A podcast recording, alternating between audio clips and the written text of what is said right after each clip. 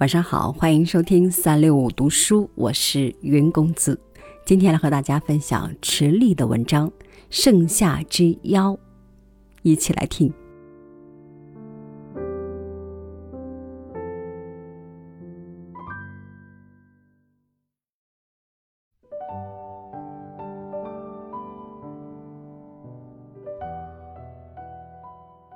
武汉这个城市，最好是从空中。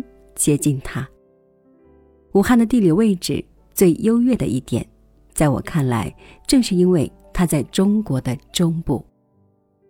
所以，无论你从世界的哪个方向飞来，在此之前，你肯定已经厌倦或者说熟视无睹了这样一些地面景色：连绵的山川，连绵的沙漠，连绵的黄土。连绵的大海，连绵的平原，连绵的现代化棚式厂房与连绵的高楼大厦。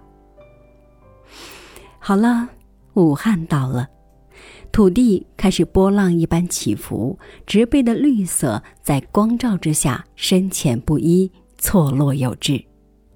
道路从空中看上去不是道路，是丝带。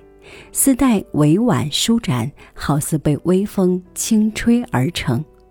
原来它们是因水系纵横而婀娜逶迤。在绿色的土地和委婉的道路之间，全部都是水，大大小小的湖泊，长长短短的河流，安安静静的水，在天空的视线里，雄浑的长江也是安静的。再近一点，水面闪光了，绿色植被具体到大树或者芦苇了。再近一点，看见湖畔的老牛和远处不太显眼的楼群了。这是一个得天独厚的、绝不呆板、绝不枯燥的城市，一个具有散漫之美的城市，一个颇有野趣意境的城市。一个侥幸没有完全变成暴发户嘴脸的城市。不过，不要忘记了我的前提，我说的是从空中接近与俯瞰。我有点抽象，抽象与距离产生美感，这对于我与生活的城市之间是一条非常重要的审美原则。当我从空中接近又还没有降落之前。武汉是世界上最美好的城市。武汉的季节是又一个奇迹。我以前的文字对于武汉的气候似乎都带了一些憎恶，曾经说这是一个水深火热的城市。但是人的感觉是非常复杂的，憎恶与喜欢会随着人的经历而此消彼长。人渐渐的有了年岁，走的地方渐渐的多起来，看的事物也渐渐多了起来，比较也就自然的多了起来。这个时候方才知道自己真正的喜欢与憎恶是什么。武汉最著名的大约是夏天的热。是的，武汉的夏天的确是非常炎热。热的没有道理，没有规律，非常任性又不屈不挠，热的跟妖精一样。以前一到夏天，我就会选择一个北方或者海边的笔会去避暑。近年来，我不再特意寻求避暑了，因为其实哪里的夏天都热。海边不仅热，还咸湿，整日里皮肤上沾满黏糊糊的盐，让人很不清爽。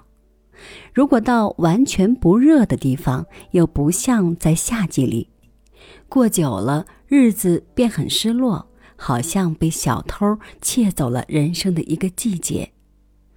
那么就待在武汉的夏天里吧。待在武汉的夏天里，该流多少汗就流多少汗，也是一种痛快。单凭一支雪糕就可以生出对生活的感恩之情，我觉得这一点尤其好。人是要知道好歹的，知道好歹，首先就要懂得什么是感恩之情。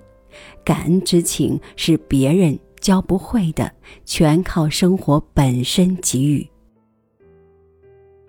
武汉的盛夏真的是有点妖精，正因为有了它，其他的季节就分外鲜明了。一立秋后半夜就凉了，虫鸣就细了，桂花就香了，冬天就格外寒冷了，春节也就可以围炉喝酒了，白雪之后的春天也就来得格外喜人了。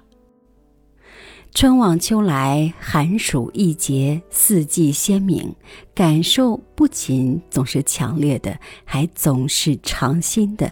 这对于喜新厌旧的我辈就很有一点诱人了。我与武汉其实没有更具体、更深入的交往，我的朋友中武汉土著也非常稀少。全国人民传说的关于武汉的各种人文特点都似是而非，我从来不往心里去。我觉得现在全中国的城市都一模样。几十年来，一种教育、一种制度、一种口径，大家关键的优点和缺点都差不多。哪里都有小市民和自以为是大市民的小市民。每个城市一般都习惯栖生，都爱好恃强凌弱，说搞经济都搞经济，说建广场都建广场。一个人无论生活在哪个城市，都不会完全满意和完全不满意。我的小说只写自己塑造虚构的个人形象，种种感受和描述，也许是从天空中得来，也许是从季节中得来，也许从非常遥远的记忆中得来。比如短篇小说《金盏菊》和《兰花指》。几乎是从睡梦中得来。至于小说中出现的地理背景，有许多时候仅仅是一个载体而已。如果仅仅就小说载体而言，我以为武汉是最单纯也是最丰富的城市了。它没有北京那么政治、那么先锋、那么霸道，也没有上海那么时尚、那么经济、那么自恋。更不像江南那一片土地，千百年积淀下来的江南文化阴魂不散，谁走了进去，出来的都还是那副绵软的腔调，辛辛苦苦挣扎出一些文字来，却还是倚靠着江南文化在撒娇。武汉这个地方有趣，其实中国古典的传统文化在这里是最悠久的。高山流水今还在，黄鹤楼也稳稳地矗立在那儿。但是这地方也特别容易忘记过去，把琴台不当回事情，把龟蛇二山也不当回事情，把租界那么多漂亮洋楼也不当回事情，连把汉口这个举世闻名的地区称号也不当回事情。汉口居然被县政府的地名办莫名其妙的丢失了，丢失了也不打紧，全市人民都知道，照样这么叫。武汉这地方就是这么江湖、散漫、任性、侠义、火气大、兵器重，五湖四海，千人千面，萝卜白菜各有所爱，的确是一个写小说的好地方。在武汉写小说可以不写武汉，我的这篇小说在武汉写成，主角却是一个四岁的小姑娘。无数次对于孩子的注视，无数次羞煞了我的成年人的流俗、懒惰与丑陋。我指精神上的流俗、懒惰和丑陋。生命之美被孩子们创造与挖掘着。细腻、精密与顽强，十分动人。我会长久、长久的注视孩子。我时常梦见一个小姑娘偷摘鲜花的过程，她用偷摘的行为为自己制造幸福的感觉。我觉得我是受到了极大的震撼，而我的震撼迟早都会是用小说表达出来的。因此，我写了一个四岁的小姑娘，可她绝对不是儿童文学。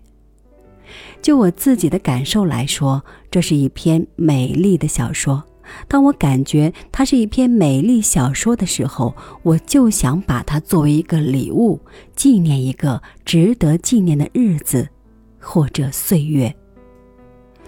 我在秋天的风雨中写，在我生活的汉阳写作，没有人可以进入我的城市，我很自由。当我写完了这篇我喜爱的小说，走到户外，侧耳谛听江轮的汽笛声。我就再一次喜爱了我居住的环境。让我想想我与武汉这个城市的关系。我想我与这个城市酷似狗与狗窝的关系。这是我的一个老窝了。多年来，我在这窝里扒拉、嗅嗅、转圈、睡觉、做梦和哭泣。我习惯了，我与他气场匀和了。光凭气息和声音，我就知道自己不是陌生人，于是就容易安心。不过，谁又不心存流浪的幻想呢？明天，我就启程去远方了。